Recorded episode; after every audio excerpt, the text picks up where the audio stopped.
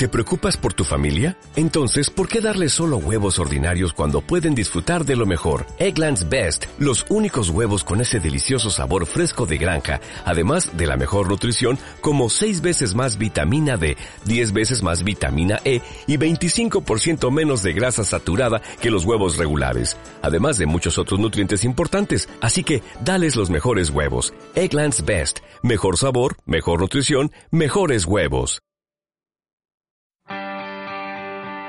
Evox Originals presenta. Que haya nuevas formas de existir. A eso, a eso es a lo que quiero llegar. Cuando yo decía que no existen solo dos géneros, quiero decir que existen otras formas de vivir la corporalidad. Y que hay muchísimos ejemplos de esto. O sea, a lo largo de la historia, eh, eh, me refiero de diferentes grupos humanos que ha habido, ha habido más de dos géneros. Por ejemplo, en México tenemos Oaxaca. este, existen estas formas de evitar que se llaman los nichos.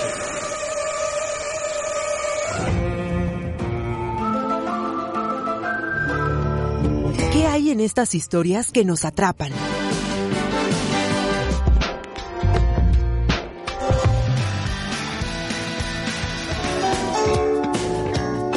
¿Y si aprendiéramos algo de ellas? ¿Las tomarías en serio?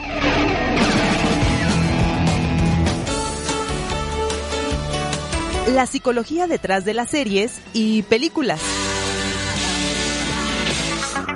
Con Juanjo Núñez, Juanjo Núñez y Daniel Galván. Daniel Galván. Va en serie. Así que prepárate porque esto va en serie. Va en serie. Basados en el último episodio de nuestro podcast donde hablamos de la serie de Euforia, vimos que las adolescencias de este momento, de esta época, tienen componentes tan variantes a otras que han complejizado su comprensión y acompañamiento por parte de una sociedad adulta. Y en particular, vemos cómo la identidad y orientación sexual juega un papel primordial. ¿Qué tanto sabemos al respecto? ¿Por qué es importante? Conocer de esta gran diversidad? Soy Juanjo Núñez y de la mano de Dani Galván, experto en psicología, estaremos analizando y platicando sobre esta sociedad heteronormativa, revisando un poco la historia de estas otras formas de habitar el cuerpo. Y en particular, ponemos ese tema en la mesa para que puedas obtener tu propia opinión y así intercambiarla con tu círculo más próximo. Una sociedad que tildó de patológico o una psique de quienes lo viven en la opresión tiene sus grandes consecuencias. Nos tomamos el tiempo y tu tiempo muy en serio, así que gracias por darle play. Te pedimos puedas compartir nuestro contenido y darle me gusta con esa manita arriba para que el algoritmo nos ayude a llegar a más y más. Estamos seguros que este episodio, como todos los demás, pueden ser de gran ayuda. ¿Preparados? Qué bien que esto Va en serie.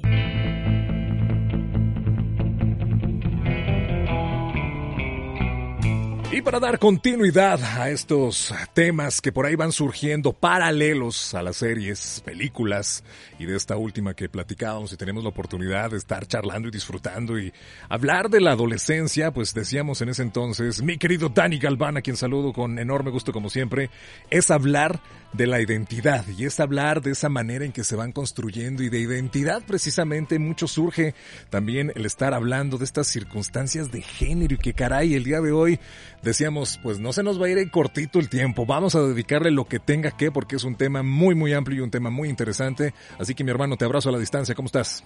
¿Qué tal Juan? Bien, muy bien aquí eh, otra vez con gusto de, de saludarte, platicar contigo y, y abarcar como tratar de problematizar y, y- y concientizar como mucho eh, este tema que tiene que ver eh, pues con todos nosotros como seres humanos sexuados este es importantísimo como, como poder entender como, como las diferentes manifestaciones de nuestra vida sexual Oye, y sale precisamente, ¿no? Por las conductas que vemos en esta serie de, de Euforia y por ahí un personaje en particular, Jules, ¿no? De, sobre su transexualidad, pero también vemos otros eh, personajes por ahí que tienen bajo estas premisas y estas conductas sobre homosexualidad. Y ahorita yo decía algo y que me encantaría que arrancáramos desde ahí, brother. O sea, yo decía, esta es una definición de identidad, pero habrá que bien saber qué es identidad, qué es orientación sexual, habrá que, que ver cuáles son esas conductas y muy, muy, muy, muy en particular, yo creo que la la, pregunta base, la pregunta em, que ha sido hegemónica y que lamentablemente, dependiendo si es una circunstancia política, religiosa, cultural y social, van a querer abanderar y cada uno defender las posturas, ¿no? Y esta es la clásica y que partiendo de aquí, sin polemizar y evidentemente bien informando que es este espacio, para eso lo tenemos, se nace o se hace este tipo de conductas y de preferencias, bro. Eh, la pregunta es, es, importante como detonador para, porque es un mito. O sea, el, punto de la pregunta es que es un mito y de ahí quisimos empezar, como para empezar a, a, desmitificar como lo que tenemos como noción de las identidades de género y, nuestras identidades sexuales. Podríamos irnos como por la vía tradicional que muchos psicólogos eh, a lo largo de la historia eh, moderna han, hecho sobre la sexualidad, ¿no? que es el de medicalizar, el de patologizar la sexualidad, es decir, el de decir que hay una anormalidad, hay expresiones que son anormales y hay expresiones normales, ¿no? Y en el sentido eh, clínico, eh, histórico, se ha pensado que lo normal es lo heterosexual. Y precisamente de ahí es donde, donde quiero empezar, a desmitificar que la heterosexualidad es, normal. Porque creer que la heterosexualidad es normal es creer que la heterosexualidad es natural. Y entonces surge como este tipo de preguntas frente a toda esta otra gama de manifestaciones de nuestra sexualidad, que es eh, la homosexualidad, el lesbianismo, lo transgénero, lo transexual, este, etcétera, y así más, ¿no? Lo no binario, lo pansexual, etcétera. Hay que entender que no es ni que uno nazca, ni que uno se hace en el sentido de una voluntad, y, e incluyo la heterosexualidad. No es que uno nace heterosexual, así como tampoco no uno nace homosexual, uno no nace transgénero, pero tampoco es como que uno decide en algún momento serlo. Oye, decías en algún momento, uno no nace bueno, uno no nace mal, o sea, esa naturaleza humana de la que tanto también se ha hablado, o sea, aquí es de igual manera, nos vamos por este condicionamiento de este medio ambiente. Es más bien lo que ocurre es que son acontecimientos, es una, eh, emergen las, las identidades, emerge la realidad, este, tanto nuestra identidad como a nivel personal, como ya nuestra identidad a nivel de nuestra sexualidad y que se convierte en una orientación. Entonces, ¿a qué me refiero con esto? Porque puede ser ahorita un poco confuso lo que estoy diciendo.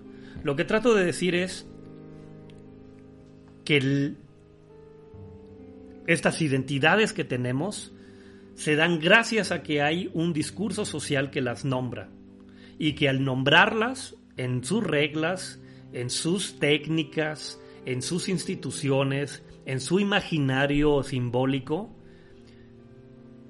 permite que existan ciertas posibilidades de emerger sujeto y entonces uno de manera, de manera perdón, eh, automática o más bien espontánea emerge como ese sujeto trato de decir otra eh, o más, voy a intentar explicar más. Significa que no es que yo, personalmente, Daniel, en mis genes venía integrado que yo voy a ser heterosexual, sino que a lo largo de mi historia, por medio de los símbolos que yo fui registrando y de las normas que me fueron imponiendo y, de lo que me fueron nombrando, es que yo acabé por emerger heterosexual, ¿no? Por eso, eh, bien dice eh, Judith Butler cuando hace su teoría de la performatividad, cuando dice el género es performativo. Performativo significa que sucede cuando se nombra. O sea, algo que es performativo es que obtiene su materialidad en el momento en que es nombrado, no antes, no hay una esencia. Es que en el momento en el que se nombra, emerge lo que se está nombrando, ¿no? Entonces, es lo que ocurre con el género. El género es todas estas manifestaciones que tenemos de una identidad que se supondría que debe de ser de un, de un sexo o de otro. Es decir, yo soy hombre y entonces tengo un género hombre y desde ahí voy a tener toda una expresión de género que son como todas las conductas, la ropa, este, el tono de voz, etcétera, y eso es lo que se supondría que me constituye hombre. Pero aquí el reto es entender que no es que yo sea hombre y por eso me tengo que portar así, sino que es un juego como de interlocución, que a mí me dicen que deba de portarme de cierta forma y entonces al yo portarme como hombre es que entonces asumo que soy hombre. O y ahí que asumo que soy heterosexual. Pero no es que yo lo tenga en mi código genético no es que yo nazca con eso y es lo mismo en ese mismo sentido el ser mujer el ser heterosexual el ser homosexual el ser transgénero etcétera. Es decir es una identidad que emerge a partir de toda como la interlocución en la que estoy de las reglas sociales y de los discursos de género que hay en mi grupo social. Un manual no escrito a lo largo de la historia de las civilizaciones, tres mil años que nos hemos eh, encargado de reescribir, volver a escribir, borrar, no seguir registrando, empezar como a devolver y fíjate que partiendo de todo eso te compartía que hace algún tiempo me tocó tener como ahí una, este, un acercamiento, alguna lectura en algún artículo este, en el que se hablaba sobre historia y particularmente no sobre las guerras. Y hacía una referencia muy clara. Las guerras nacen y se apaciguan digamos, este, en, la cama, y literalmente decía esta referencia, ¿no? Y no necesariamente este condicionamiento hombre o mujer, y hablaba desde Carlo Magno hasta los conquistadores más recientes como Napoleón, ¿no? Y qué sé yo. Y partiendo de eso, entonces, el registro de la historia, pues imponía otro tipo de conductas porque no había toda esta exposición que tenemos mediática, como puede decirse, a partir de la Segunda Guerra Mundial. Y entonces hacía como una referencia, un análisis muy eh, demarcado, precisamente esto que estás mencionando, ¿no? En el que, bueno, pues los constructos sociales, por el poder, tú en algún momento momento nos hablabas también en algún otro podcast, brother. Ahorita igual me ayudas a, recordar, ¿no? Que, que, que esta parte del control. La de Promising Young Woman. Ah, sí, Promising Young Woman, en la que decías esta conducta, ¿no? Que se tiene sobre el poder, es sobre este control, el hombre quiere expresarse así. Y partiendo de eso, bueno, las conductas que podían llegar a tener. Hay, algo aquí que, que, seguramente podría a, muchos ahorita hacer ruido. Y esta es precisamente lo que queremos llegar a tener. Ahorita, ¿por qué a nosotros, eh, por qué molesta, por qué como sociedad un tema como este puede ser controvertido? Desde allí, ¿qué, fibras sensibles se pueden llegar a tocar? Y, y particularmente, y lo voy a decir así, temores que se puedan desatar, uno, para la psique de la persona, es decir, que no reconozca incluso, y desde ahí van preguntas, ¿no? Estas fantasías que se puedan llegar a tener en sus distintas expresiones sexuales, cada uno de, nosotros como identidad o como estas preferencias o como estas orientaciones de las que estás hablando, y dos, incluso, y, mira, te lo digo, que yo lo he escuchado así, de verdad, este, te compartía, a mí con mi nene cuando me dicen que por un juguete y la gente se alarma y que quiere un enuco y todos están ahí espantando, compañeros, amigos, que sus hijos, de verdad es así como que impensable que tengan este cierto tipo de conductas que puedan predisponer ese tipo de orientación, porque partiendo de ahí me parece que ahí estamos haciendo ya algo que predispone a nosotros como seres humanos el no aceptar esto. Y brother, ¿cómo, ¿por qué sería como ese susto social? Muy bien, hay que dar muchas respuestas, ¿verdad? Y entonces voy a nomás a ir contestando para, para, no perder el hilo, que también tú me ayudes a ir como armándolo, ¿verdad? Primero quiero contestar como dando un poco conceptos para, porque los conceptos son importantes de, de, informar para que la gente sepa realmente de lo que habla, ¿no? Primero, ¿qué es la identidad de género? La identidad de género es precisamente como internamente en mi, en mi autorreferente de quién soy yo es con lo que yo me identifico, con el cuerpo con el que yo me identifico y con lo que se supone que, que ese cuerpo dicen que es. Por ejemplo, yo nazco con un pene y sexualmente, perdón, socialmente se le atribuye que al pene el género que le corresponde es el hombre. Y entonces, la identidad de género es que yo me identifique como con ser hombre y con además como todas esas eh, características que se suponen que constituyen al hombre. Y obviamente es un prejuicio, pero los voy a nombrar como jugar a los carritos, este, usar pantalón, este, usar una camisa, eh, hacer cosas de hombres. Pero obviamente, y ahí doy una cosa ahí al, al, margen de que esas cosas que se suponen que hacen al género hombre, son obviamente construidas culturalmente. ¿no? Y ahí te voy a profundizar más adelante para darte respuesta a esto que, dices de, tu hijo. Pero entonces la identidad de género es esa, como, como en donde yo eh, me, me, acabo por identificar, en qué cuerpo me posiciono. Después vendría la orientación sexual. La orientación sexual tiene que ver con hacia dónde dirijo mi deseo, que no es necesariamente eh, equivalente a mi identidad de género. Es decir, yo puedo identificarme con lo que eh, se dice que es un hombre, con el cuerpo que se dice que es un hombre, pero mi orientación sexual es homosexual. Es decir, me gustan también otros hombres. Tengo el deseo de tener relaciones pasionales sexuales con otros hombres. Y entonces es hacia donde está dirigido mi deseo. Es ahí es donde está la orientación sexual. ¿no?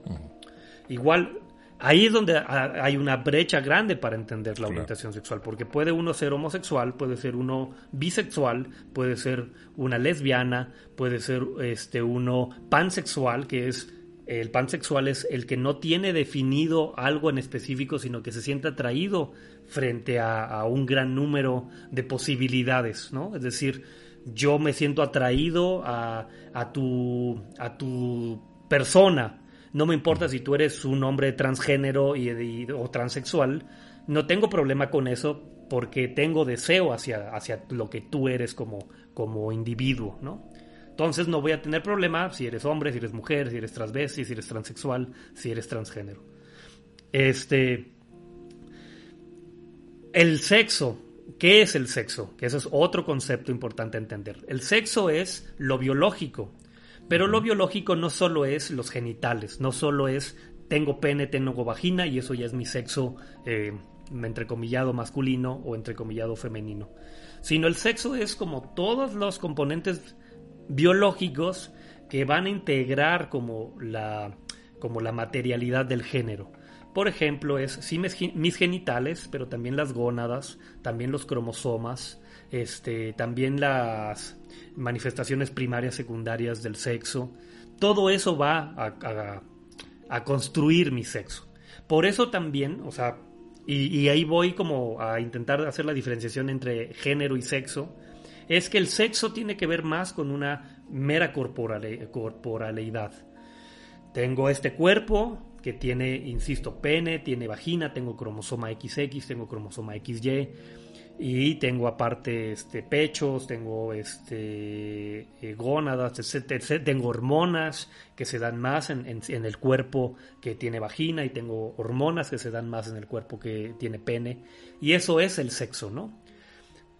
Por eso también hay esta identidad sexual. La identidad sexual tiene que ver con, digamos, como el cómo yo me identifico con esa materialidad corporal. La diferencia es que cuando yo me identifico con el género, me identifico con lo cultural que se dice que debe actuar ese cuerpo. Mientras que la identidad del sexo es si yo me identifico con precisamente ese cuerpo que me fue dado, si yo siento que ese cuerpo corresponde con lo que yo soy como persona. Y por eso tenemos, que es un poco a, lo que le pasa a Jules en Euforia, que es por, lo que surge mucho esta plática, es que él, ella, y ahí yo me equivoco, pues, eh, cuando digo él es porque nace con un cuerpo, con un pene, pero no es un él. Socialmente comete su grupo el error que yo ahorita cometí de nombrarlo él. Y entonces ella no se siente él, ¿no? Y ella no se identifica con ese cuerpo sexuado con pene.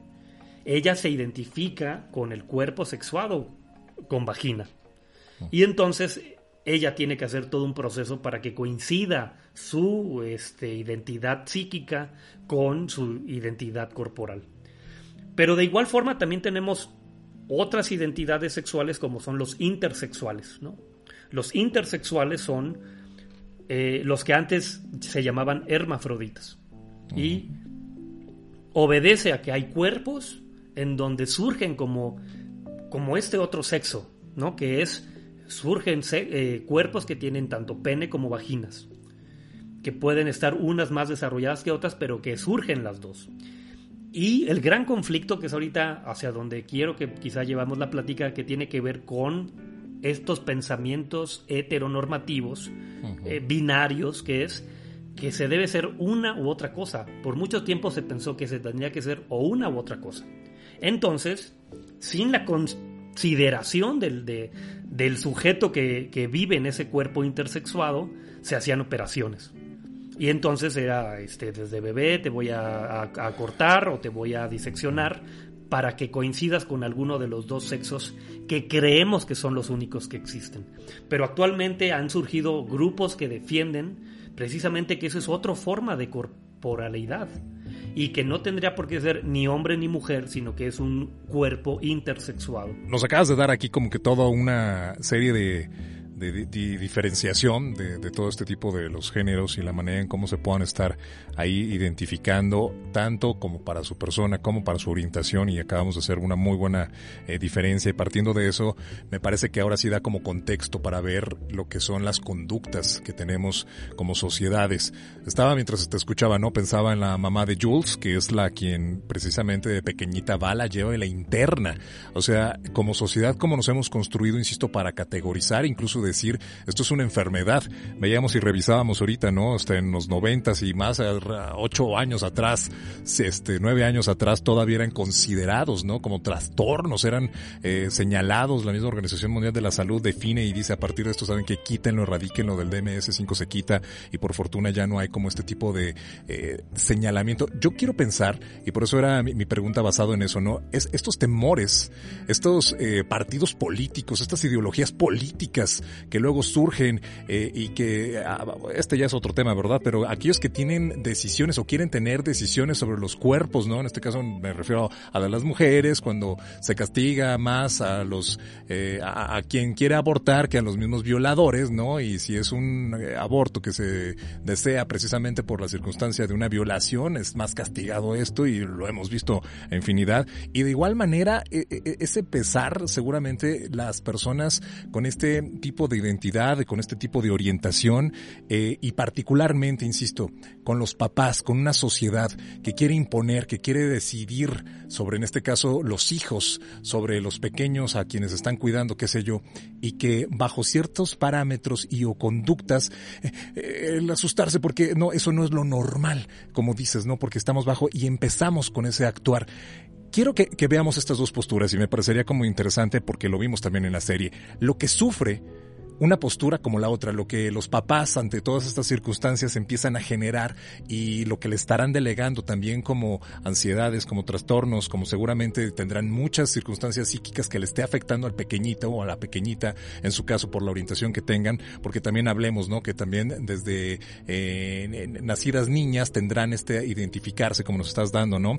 Este, por el, en este caso de otro género y la manera en cómo tendríamos que estar entendiéndonos con estos eh, niños, esta niñez que se empieza a definir, con esta adolescencia que también seguramente será muy sufrida, porque insisto también en la misma serie lo vemos y que se van detonando como circunstancias que, caray, o sea, eh, una, una Jules eh, es un personaje tan fuerte por las conductas que tiene y manifiesta, pero quiero pensar que también mucho fue por la circunstancia en cómo papá y mamá estuvieron actuando que ya definíamos en el capítulo anterior, porque el papá estuvo ausente durante esta parte, porque la mamá la catalogaba como enferma, caray, creo que ahí es donde podríamos dar también una buena partida, brother.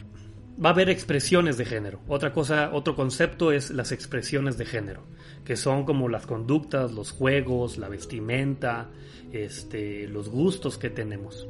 Y esas expresiones de género, lo que hay que entender es que no constituyen ninguna naturalidad del género con respecto al sexo que se le han atribuido. ¿Qué, qué trato de decir con esto? Sí, mucha gente todavía pudiera pensar que un niño que juega a las muñecas se va a convertir en homosexual o se va a convertir en niña. Y entonces eh, creen que, que, por jugar a las muñecas se va a convertir en niña o que es una niña o que es un homosexual. Pero eh, como estamos entendiendo, una, una cosa es la orientación sexual y otra cosa es la identidad, ¿no? Eh, la identidad de género. Y aparte hay que entender que las conductas en sí mismas, aunque son una expresión del género, es decir, que yo eh, juegue a los carritos es parte de una expresión del género masculino, en realidad esas conductas, esas expresiones de género, solo son expresiones de género porque se le han atribuido socialmente que son parte de un género, pero en sí mismas no son de hecho de ese género, son simplemente expresiones humanas. Es por eso que, Judith Butler eh, afirma que el, que el género es performativo, porque lo que ella trata de decir es que cuando yo juego a los carritos, la gente, es decir, el, discurso social me va a nombrar hombre, pero al mismo tiempo, el que yo juegue a los carritos hace que la gente crea que jugar a los carritos es ser hombre. Es decir, es un, es, es, es un diálogo que performativamente genera el género. O sea, produce el género. Pero no es que el género esté prediscursivo. Es decir, no es que haya un género antes eh, que me hace jugar a los carritos. No, porque el jugar a los carritos en sí mismo no tiene género. Como ninguna actividad tiene género. Es decir, yo vestirme, yo tener un vestido, yo ponerme un vestido, en sí mismo no me hace mujer, no me hace, obviamente, homosexual menos, porque esa es la orientación aparte, pero no me hace mujer porque en sí mismo ponerme vestido no tiene ninguna esencia, solo es una actividad que se da pero que culturalmente, por un acuerdo ya obviamente histórico, eh, obviamente de una población, pues en, un nivel simbólico, se pusieron de acuerdo en que eso era ser mujer. Y entonces al momento en que yo eh, ejecuto ese acto, me hago tal género y además alimento que, que las reglas del juego sean de ese género, ¿no? Pero lo importante a lo que voy es y ahí te lo profundizaremos más, es que precisamente son reglas construidas en el discurso y que como son partes de un discurso pueden cambiarse. No están en una esencia, sobre todo no, no, no están en una, en una esencia natural.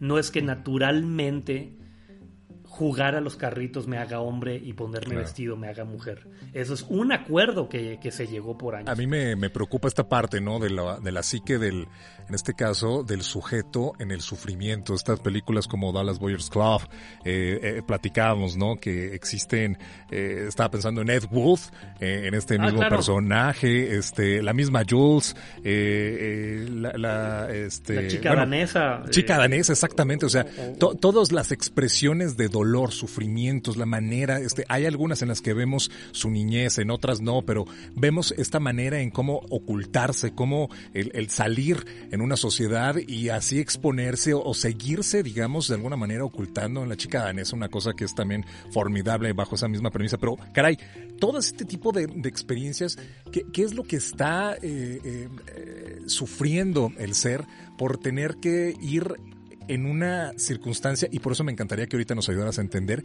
que se siente, que se vive, que así se reconoce, que son partes incluso, y bueno, en este caso como la de Ed Wood, que bueno, se presenta a manera de, más de, más cómico el asunto de cierta manera, pero bueno, nos hace ver precisamente a este personaje que bueno, pues estaba casado, tenía, pero es como las conductas de las que nos estás ahorita dando, pero que seguramente llevarán a que sus expresiones, a que su psiquismo tenga un algo que sea diferente y, no permita desarrollarse de una manera adecuada. Hemos hablado, ¿no? Sobre estas etapas del desarrollo en el sentido en el que, bueno, habrá cierto tipo eh, de herramientas que se van adquiriendo, pero si se va teniendo una niñez mermada en todo esto, en el que tú te vas reconociendo, como ahorita nos acabas de decir, pero se encarga toda una sociedad de llevarte por el caminito encajonado, ¿Qué es lo que detona y qué es lo que va haciendo como ese pesar que vemos en estos personajes que ya mencioné, por dar un ejemplo nada más? Voy a brevemente para dar pie a la respuesta y, continuar con la respuesta anterior que, decías de como del miedo de la sociedad, ¿no?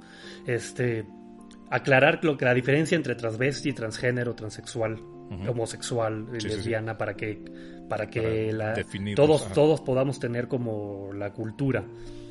Una cosa es ser transvesti, transvesti es eh, literal una persona que se identificó con un eh, con un con el sexo que, con el que nació, pero que tiene interés como por, entre comillas, jugar a, actuar o, a teatralizar como expresiones del género que se supone que le corresponde al otro. Por ejemplo, Ed Wood, es un transvesti.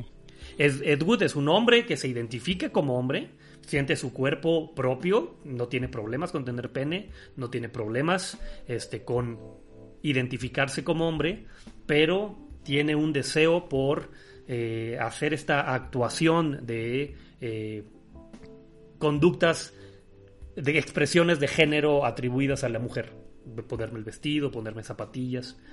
Este, ¿Qué es un, un transgénero? Un transgénero sería una persona que se identifica más con las expresiones de género eh, que no son propias de su cuerpo y que además em, eh, vive el cuerpo como ajeno.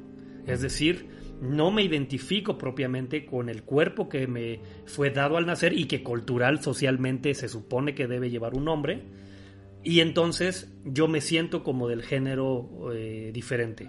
Por ejemplo, un ser humano que nace con un cuerpo constituido por un pene y que internamente, psíquicamente, lo considero que es este eh, disruptivo, es decir, que no, no es el que, el que corresponde a mi identidad mental, ¿no? Y entonces lo vivo como ajeno y entonces voy a intentar eh, actuar o empezar a vivir con las expresiones de género del otro cuerpo. Entonces me voy yo me identifico más como una mujer y entonces voy a empezarme a vestir como mujer, voy a empezar a hacer lo que hace una mujer, ¿no?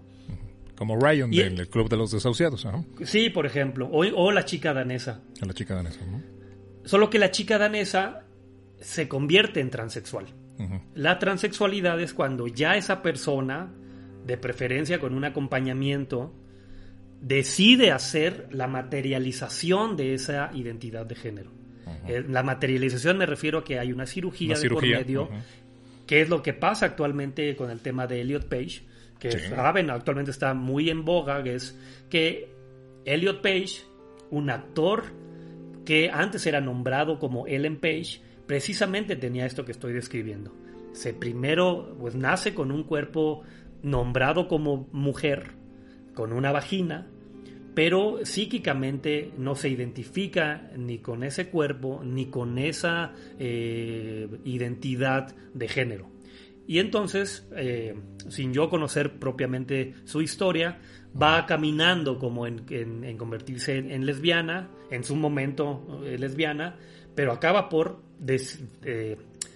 como por aceptar lo que es, ¿no? Y digo aceptar por poner una palabra, pues. Lo que trato de decir es que acaba por constituir el hacer el paso a la transexualidad, que es hacer de, de manera quirúrgica que coincida el cuerpo con mi identidad mental.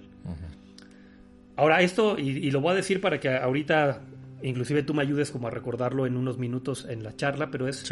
Esto también obedece a que hablemos sobre lo que es lo natural y lo antinatural, ¿no? Porque ese es un tema que luego desde el prejuicio queremos tener el argumento de que esto sí es patológico porque es antinatural. Lo dejo ahí para ahorita hablarlo, ¿no? Claro. Entonces, pero volviendo a, la respuesta, esto fue como para que entiendan la diferencia entre un transgénero, una transexualidad, y bueno, ya dije, la orientación sexual sería, por ejemplo, un hombre homosexual, un hombre homosexual se identifica con su cuerpo que tiene un pene, él internamente tiene la identidad de ser hombre, pero simplemente su deseo va hacia otro hombre. Y así un bisexual pues tiene el deseo para, para, eh, para ambos eh, sexos. Un pansexual no puede tener para más de, esos dos sexos, es, etcétera, ¿no?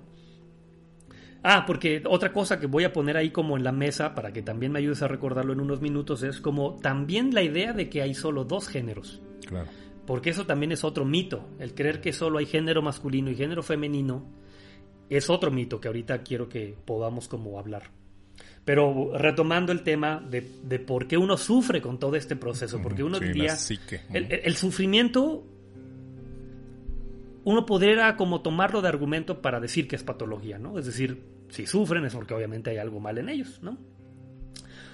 ¿Por qué un heterosexual no sufre? Bueno, eso, eso es realmente sencillo de, de eh, explicar. Porque claro, el heterosexual no sufre porque tiene toda una construcción social a su favor.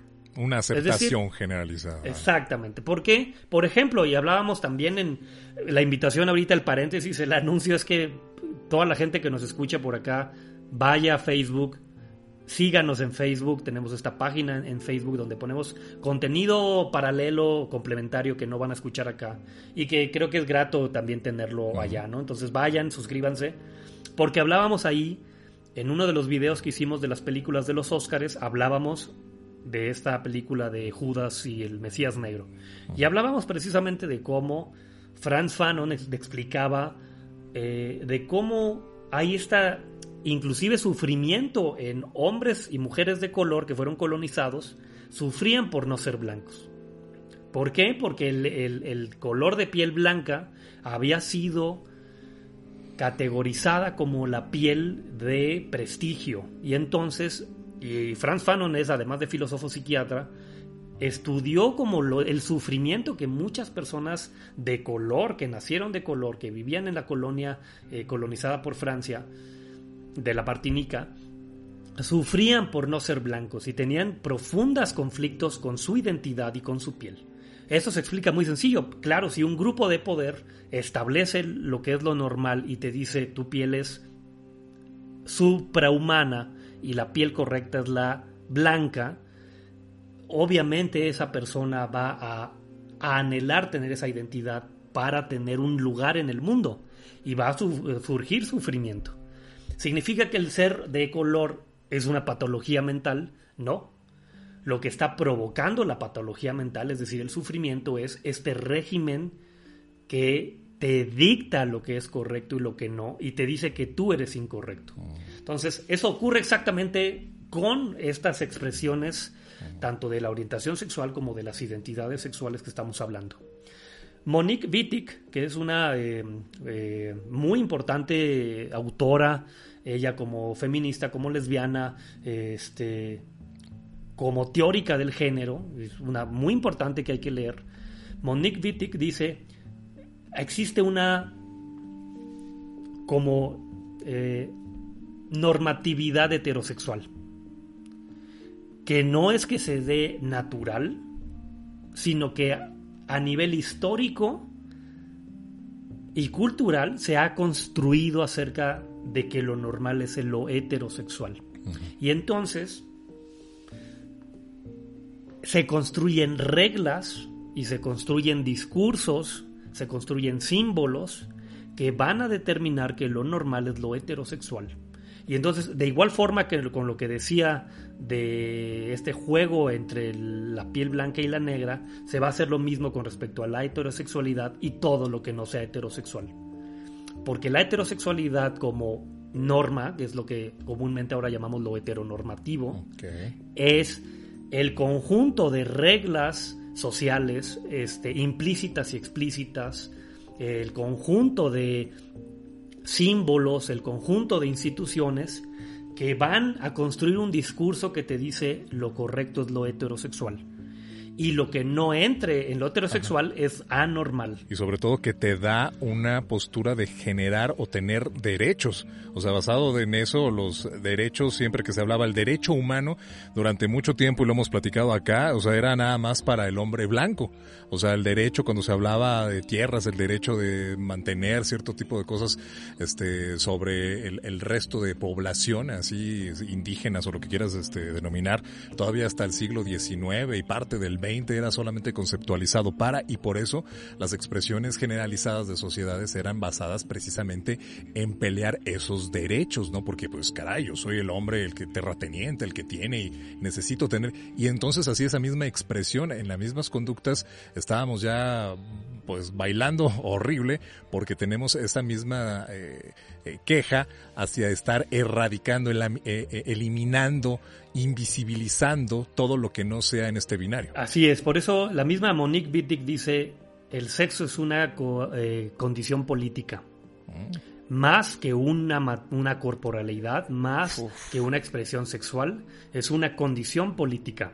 Porque precisamente te da unos atributos en la sociedad. Eh, es decir, el que yo sea heterosexual me da una condición política que me permite tener ciertos derechos que otros cuerpos no tienen. Por ejemplo, casarme. E, ese sería un ejemplo muy sencillo. Por ejemplo, aquí, por lo menos aquí en México y en un estado como Guanajuato, que es medieval. ¿no? Guanajuato en México, para quien no lo conozca, está atrapado como entre el siglo XII y el siglo XIV. Y somos medievales. Bueno, o sea, nosotros tú y yo no, pero, pero es medieval la cultura de Guanajuato, ¿no? Entonces, una persona homosexual no tiene el derecho a casarse al civil. Claro, puede hacerlo porque tenemos este, garantías, tenemos un juicio, juicios de amparo, por ejemplo, pero ya es, ya es, ya es, ya tiene que hacer un extra, no puede ir al registro civil. Entonces, eh, o no puede, por ejemplo, adoptar. Yo también como heterosexual puedo hacer un proceso de adopción, ¿no? Más allá de que mm, no me lo otorguen por quizá no cumplir, pero tengo el derecho a hacerlo, ¿no? Mientras que una pareja homosexual sí tendría el derecho a hacerlo, pero se va a topar con los prejuicios de las instituciones. Entonces, claro, las instituciones y las personas que están en esas instituciones y las leyes y también los discursos médicos, científicos y psicológicos van a reproducir como los discursos heteronormativos y otro tipo de discursos.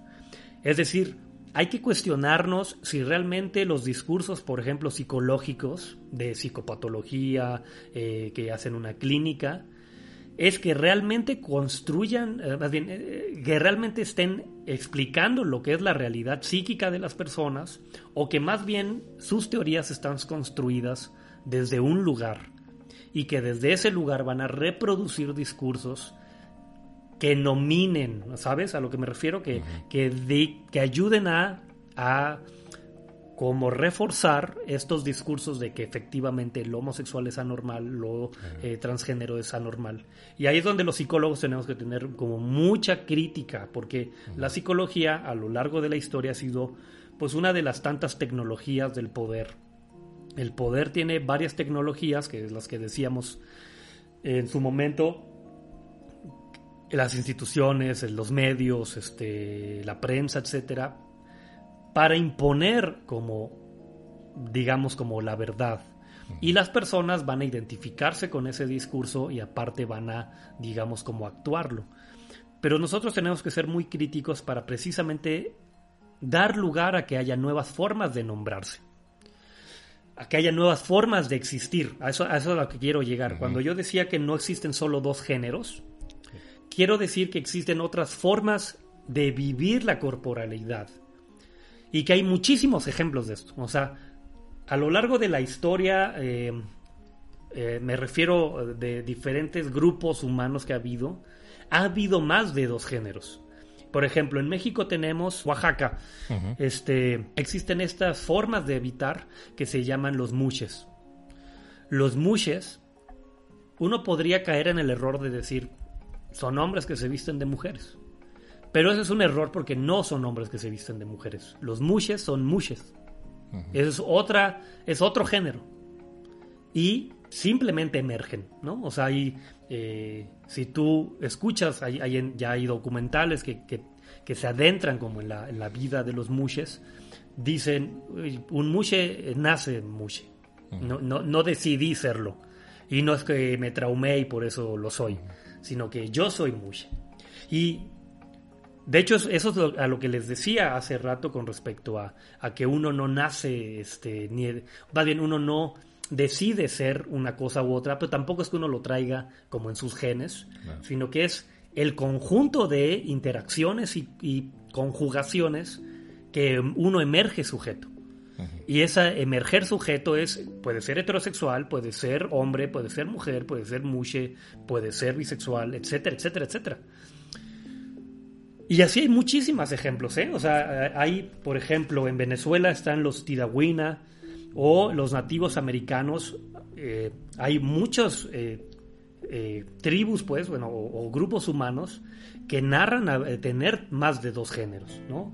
Los Nadleí, los Winkle, los Nitnamodoigua, todos son de América del Norte, pero que algo muy curioso a entender es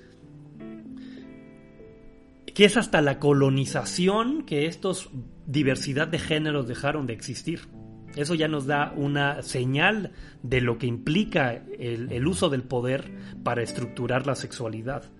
Claro, cuando los colonizadores que son europeos católicos o, protestantes o que tienen ya un margen judeocristiano bastante marcado de lo que es lo bueno, lo malo, este, lo, lo, correcto en la sexualidad, esquemas muy machistas, colonizan otros pueblos, por supuesto que lo primero que hicieron fue destruir la cultura que estaban colonizando y al, y al destruirla destruyen nuestras otras formas de, de ser género.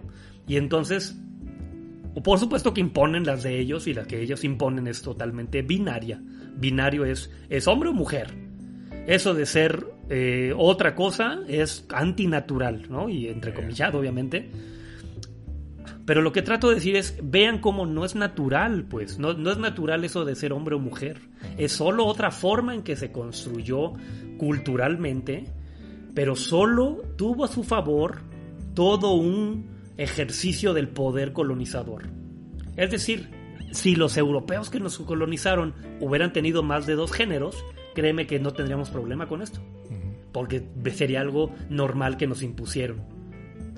Pero como lo que nos impusieron fue un esquema religioso judeocristiano, moralista, además este, binario, por supuesto que creemos que lo natural es hombre-mujer.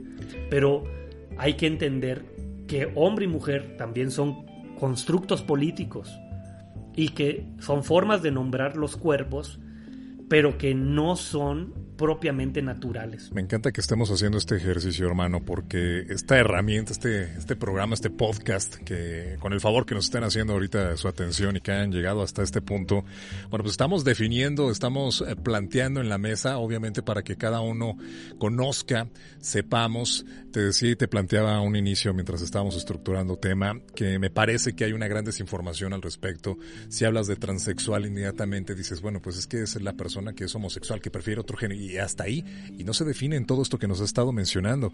Ahora, para el desarrollo de las personas, lo que provoca este, este podcast y lo que hemos estado haciendo con esta pasión que nos encanta, bro, y que tanto de las series y las películas de, ahí es donde se detonan precisamente el platicar todo ello.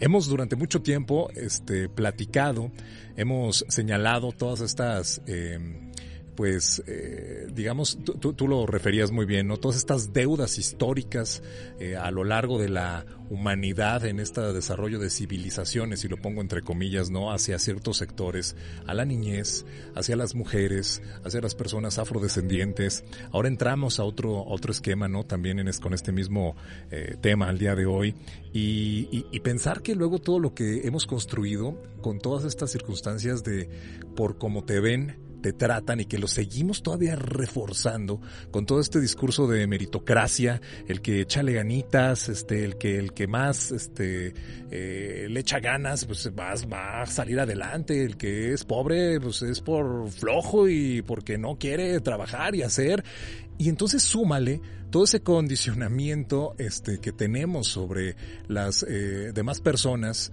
y particularmente ahora también, y lo tengo que decir así, porque si alguien se identifica, porque si alguien se autodenomina o porque si alguien es señalado por su misma eh, eh, preferencia u, orientación o esta identidad de las que estamos platicando, ya es otro, otro más, ¿no? A estos este, eh, escalones, a estos topes, bueno, topes acá les mencionamos acá en, México, este, a estos que están en la banqueta, en las calles para desacelerar el paso de los vehículos, pero a estas boyas, a estas cosas que te puedes encontrar en lo cotidiano y entonces de nueva cuenta este constructo y, y a mí lo que me aterra es que este sea a la fecha un discurso de nuestras autoridades, de nuestros políticos, en el que así se ganan votos, en el que así se omiten incluso meterse en problemas y en los debates que luego llegamos a ver en algún momento cuando alguien se le pregunta sobre cuáles son este, sus políticas o qué piensa al respecto sobre los derechos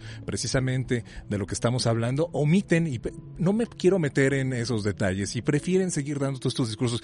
O sea, insisto que esta manera en la que estamos construyendo sociedades y más con este tipo de, de producto, brother, que ahora estamos haciendo con este podcast, bueno, pues que sume un poquito uno a informarnos, pero dos, a este actuar. ¿Qué es lo que tendríamos en lo cotidiano? Y por eso te decía, como papás, como eh, amigos, como conocidos, como sociedad en general, ante este tipo eh, de, expresiones, a estas eh, que hemos denominado acá identidades, orientaciones, eh, géneros, y que se están construyendo y cómo no me gusta luego utilizar este término de normalizar, porque pues siempre hemos dicho no que es normal y que no, pero cómo podemos de alguna manera este integrarnos y que empecemos eh, con este respeto a todas estas circunstancias y que de a poco se convierta, digamos, en algo que ya no es de platicarlo y que tengamos como opciones, sí, este podcast, pero y por favor replíquenlo, este, compártanlo, nos encantaría que tuviéramos la oportunidad de eso, con llegar con ello, pero que quedemos, ¿no? Con esa reflexión. Bueno, eh, eh, da pie para, para contestar lo que hace rato preguntabas acerca de por qué nos da tanta angustia,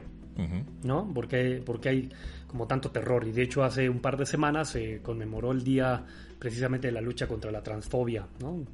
En el sentido de sí. todas estas conductas de odio hacia en general la comunidad LGBTTI y, más enfocado a, personas trans. Tiene que ver con...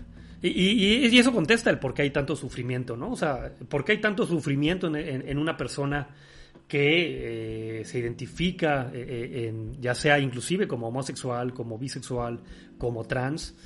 Claro, va a sufrir porque el grupo social va a traer todo un discurso de eso no es adecuado. Y, y, entonces, claro, en un mundo de homosexualidad, el heterosexual sufriría mucho y se metería en un closet del heterosexual. Pero eh, no pasa eso porque, bueno, eh, se construyó desde otro lugar como las normas del juego, ¿no? Y que obedecen a otra. Hay, hay un paréntesis que hay que decir: es que tampoco crean que la heterosexualidad, insisto, es natural, ¿eh? No. Uh -huh.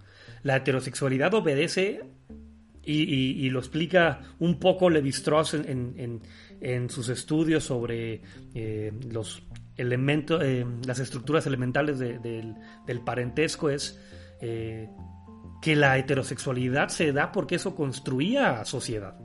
¿no? O sea, es decir, hay heterosexualidad porque, claro, para que una tribu crezca y se logre aliar a otra tribu, había que hacer actos de unión que solo lo permitía la heterosexualidad, ¿va?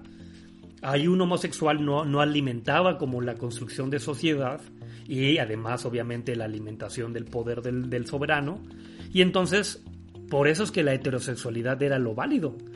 Pero no crean que era porque estaba en nuestros genes o porque es lo que Dios mandó. No, era simplemente por usos del poder y de la sociedad.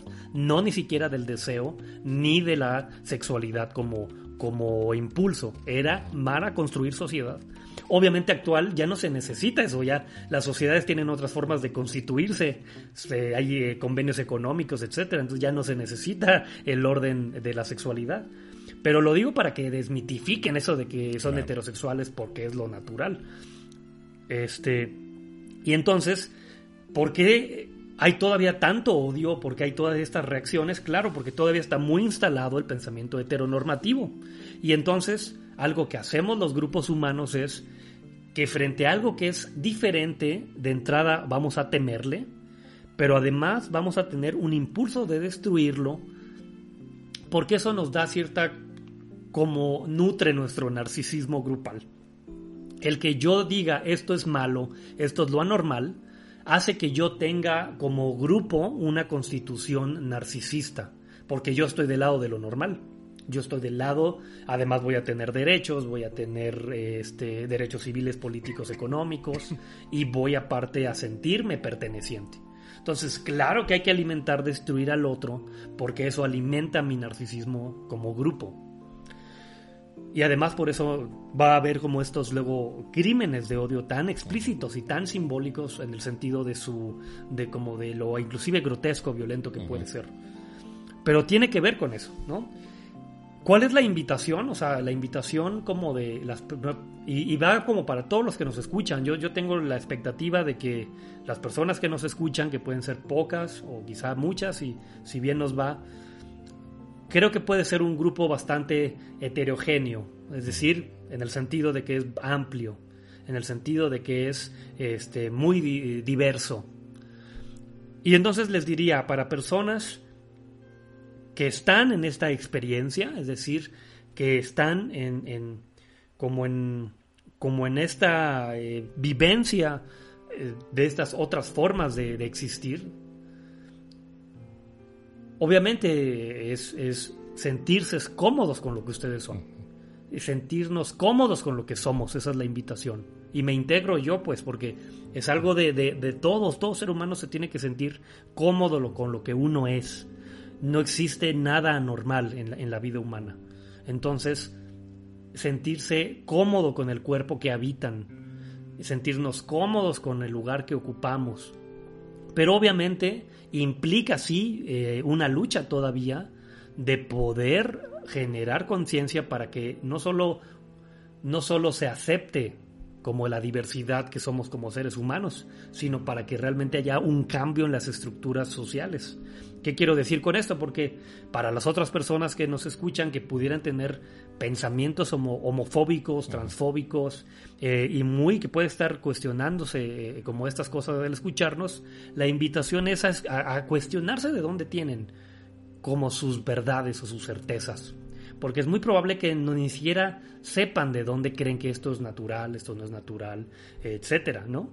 Que ahorita hablaremos un poco de esto de lo natural, pero eh, el punto es la invitación es una cuestionarse para abrir como el mundo, o abrir la forma en cómo estamos eh, construyendo la realidad. ¿A qué me refiero? Ah, es labor de todos como ayudar a construir sociedades en donde todos podamos habitar. Y cuando digo habitar me refiero no solo a la aceptación, porque luego hay esta, esta terrible palabra que decimos la tolerancia, es decir, bueno, yo lo voy a tolerar, eh, ¿no? Es, bueno, ok, te la compro, ya, lo voy a tolerar. Eso puede decir alguien, ¿no? Y yo les diría, no, eso, eso, en verdad, eso es menos del mínimo que tenemos que hacer, porque tolerar tiene de trasfondo un discurso de odio. Tolerar tiene implícito como el decir, yo soy normal, tú eres anormal, pero bueno, ya pues ya, no voy a, no voy a, no voy a decir nada, pues ya te lo voy a tolerar, pero eso sí, ¿eh? No, quiero que te andes usando en público, ni quiero que en la televisión salgan en vivo, porque oye, eso ya está de más, ¿no? Pero te estoy tolerando mínimo. No. Tiene que haber una aceptación real. Y la aceptación real es que haya política pública, que haya transformación en las reglas sociales, transformación en lo que vemos en el contenido mediático, por ejemplo, una transformación real sería, y sería que en un anuncio donde te venden, no sé, la casa, que no tiene nada que ver con esto, pues, va una pareja de dos hombres, van y la compran y dicen, sí, compra la casa fulanita. Eso está muy bien porque estás integrando en la realidad cotidiana a estas formas de existir. Entonces, a lo que voy es de que es labor de todos construir como estas nuevas formas de habitar la vida, ¿no? Fíjate que uno dedicado a este rollo de la comunicación durante muchos años, ¿no? Te topas precisamente con cómo, desde dónde están construidos los medios, desde dónde están construidos precisamente incluso una carrera como esta, ¿no? La carrera de comunicación que defiende qué, qué de qué se hace, de, qué intereses, incluso hasta eh, capitalistas que durante mucho tiempo acá lo hemos eh, señalado también y que basando en todos esos discursos siempre estás defendiendo como las posturas, como el mismo marketing y la publicidad, precisamente eh, vendiendo estas panaceas, vendiendo estas circunstancias en las que el, el deber ser y la manera en cómo lamentablemente se va transformando las realidades para así obtener beneficios, ya sean de de privados o intereses ahí en particular y que ahora con la democratización precisamente eh, por fortuna de estos espacios en la que podamos este pues tener una libertad, podemos estar exponiendo y podamos estar platicando a ciencia cierta de todo esto, me encanta ver la forma en que podamos llegar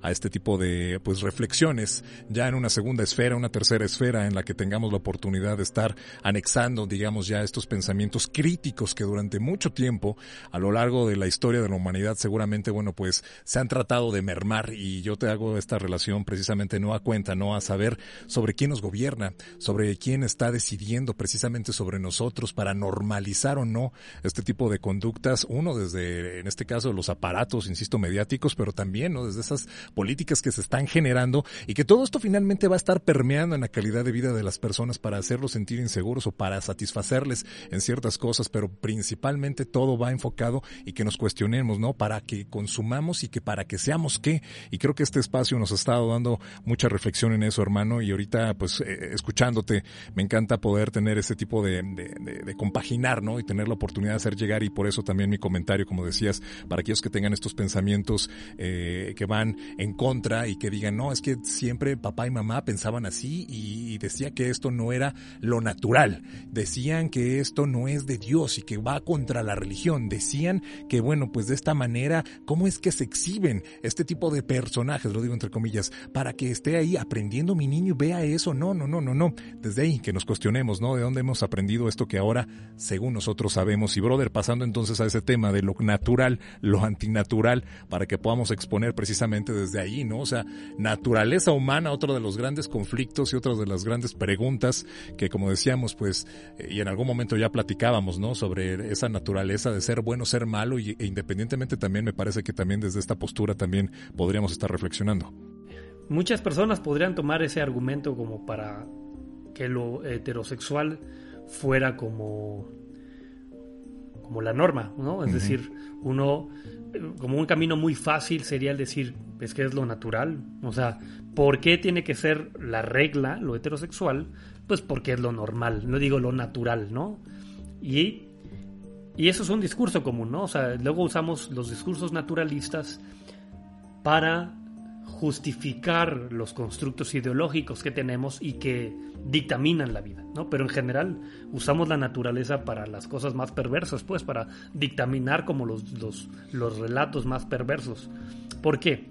¿A qué me refiero? Para entender esto es eh, es obvio que existe una materialidad de las cosas, ¿no? Por materialidad, y me refiero a una, una cuestión biológica de las cosas. Eso no, los no, no, lo, no lo niegan las personas dedicadas a la teoría de género.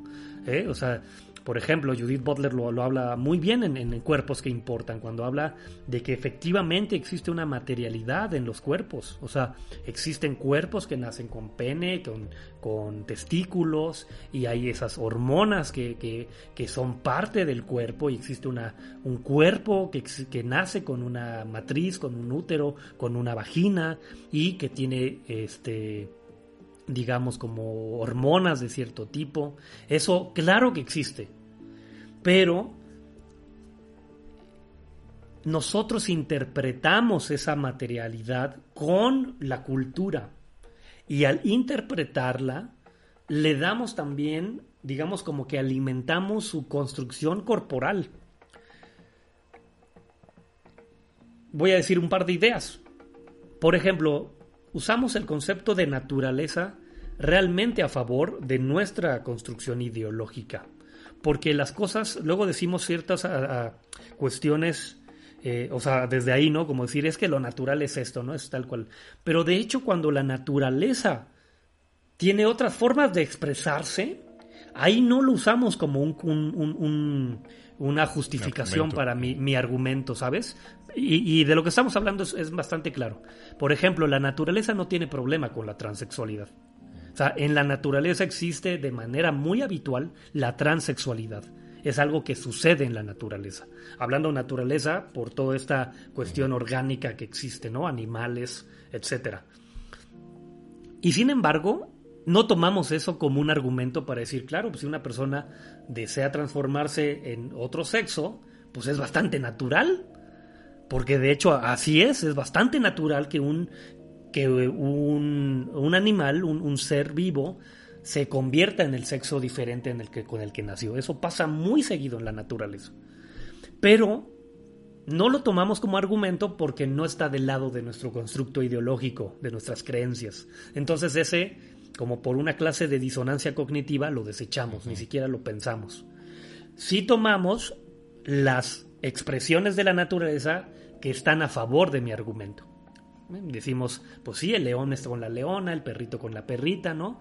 ¿No? Como que nos vamos por ese lado. Y otra persona podría decir, bueno, sí, pero es que pues no es natural porque la persona está usando elementos quirúrgicos para transformarse en el otro sexo, entonces pues no es como en la naturaleza que se da de manera orgánica, ¿no? Automática. Y eso es un punto interesante, pero al mismo tiempo no tenemos problema con la sintetización que hacemos de otras cosas. Por ejemplo, una mujer pudiera decidirse operarse la nariz para verse en lo socialmente aceptado más estética o ponerse bustos, ni nadie va a decir que es antinatural. Ni siquiera van a decir, Dios mío, cómo eso, es eh, anti, antirreligioso, etcétera. No, no, no, eso nos parece bastante normal. Subirte a un avión, por ejemplo, es totalmente antinatural. Es decir, no, no, no es algo que el humano tenga que hacer. No nacemos con plumas, no nacemos con las capacidades para volar. Pero el humano, dentro de lo que lo constituye mucho como humano, es la capacidad de crear tecnología que le dé habilidades con las que no nace. Por ejemplo, tenemos suéteres, tenemos abrigos de invierno porque no tenemos pelaje, este, tenemos anteojos para cuando no tenemos una buena visión, tenemos aviones, tenemos vehículos, todo eso es antinatural. Pero no, no eso no nos parece eh, grave, no lanzamos este, gritos al cielo.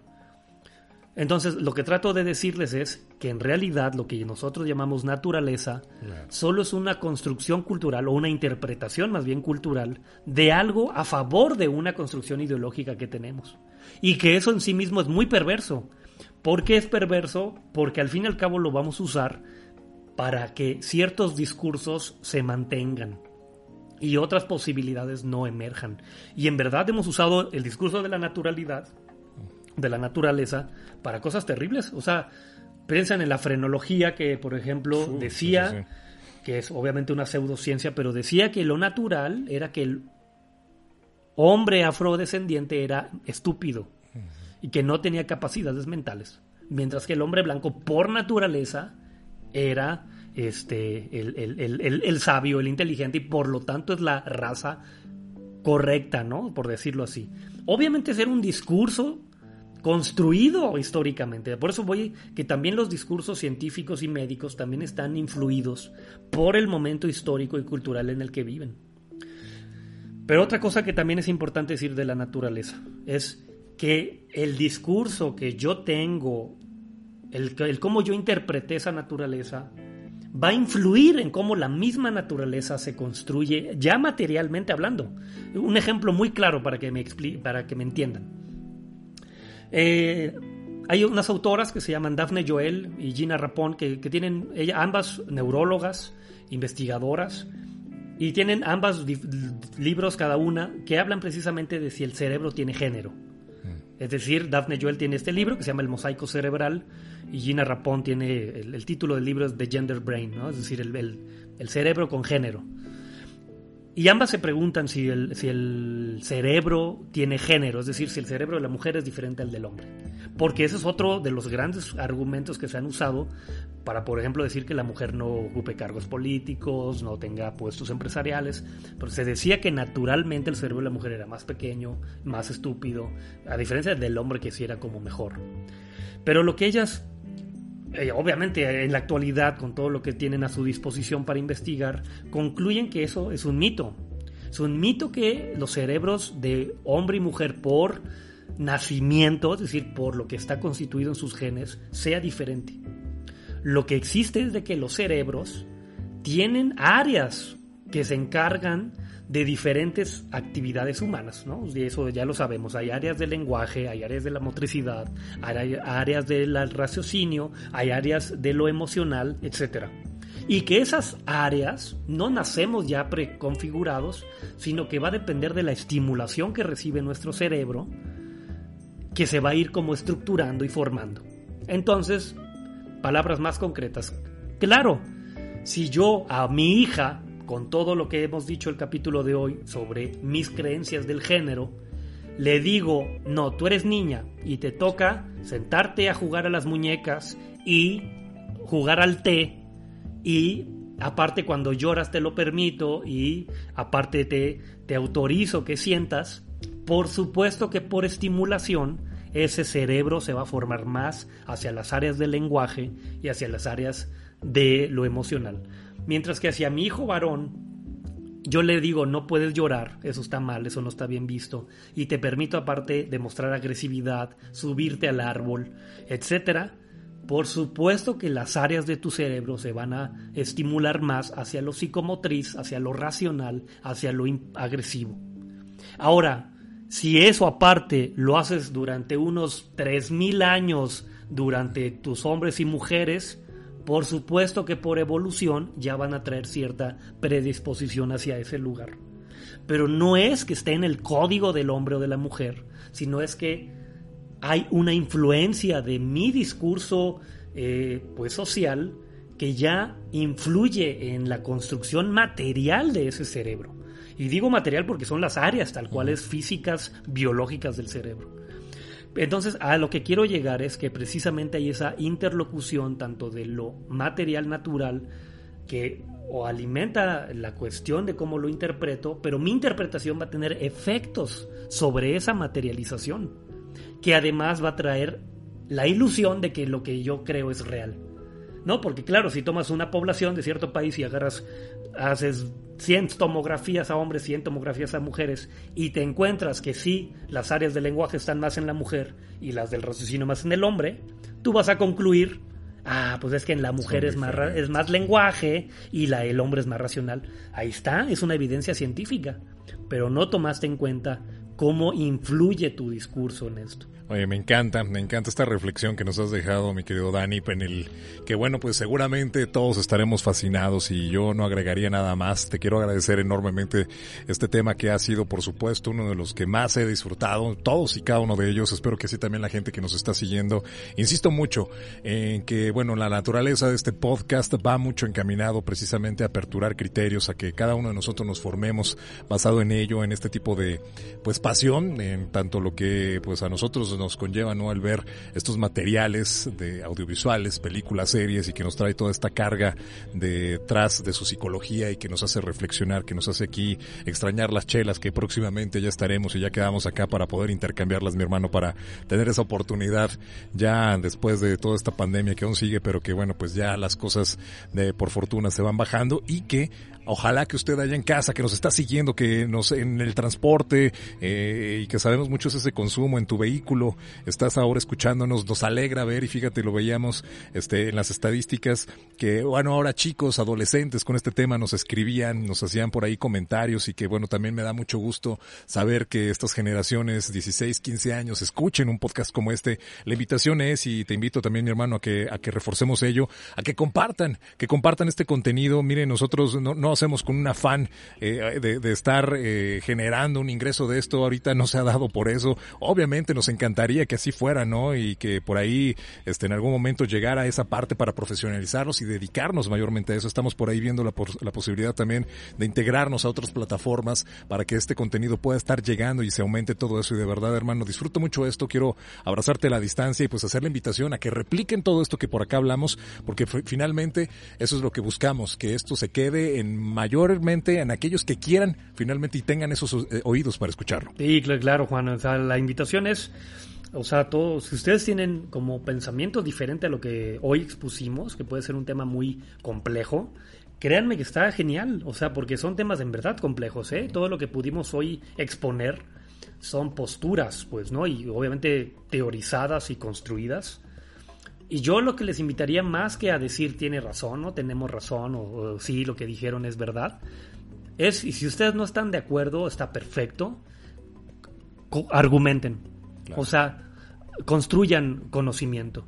Lean, este, investiguen, no solo se queden con sus creencias, porque lo que más necesita el mundo actualmente son argumentos, más que opiniones. Entonces, el debate siempre va a estar abierto, pero con argumentos. Y la otra cosa es invitarlos en verdad a que sigan nuestras redes sociales. O sea, tenemos muy poquitos seguidores allá.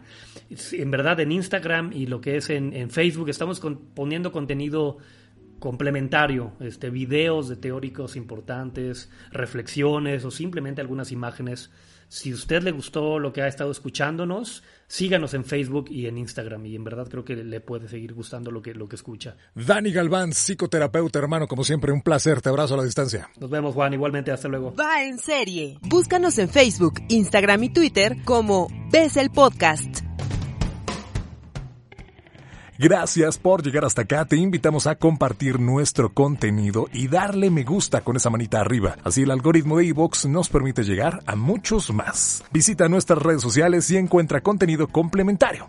Hasta la próxima. Va en serie. ¿Te preocupas por tu familia? Entonces, ¿por qué darles solo huevos ordinarios cuando pueden disfrutar de lo mejor? Eggland's Best, los únicos huevos con ese delicioso sabor fresco de granja, además de la mejor nutrición, como 6 veces más vitamina D, 10 veces más vitamina E y 25% menos de grasa saturada que los huevos regulares, además de muchos otros nutrientes importantes. Así que, dales los mejores huevos. Eggland's Best, mejor sabor, mejor nutrición, mejores huevos.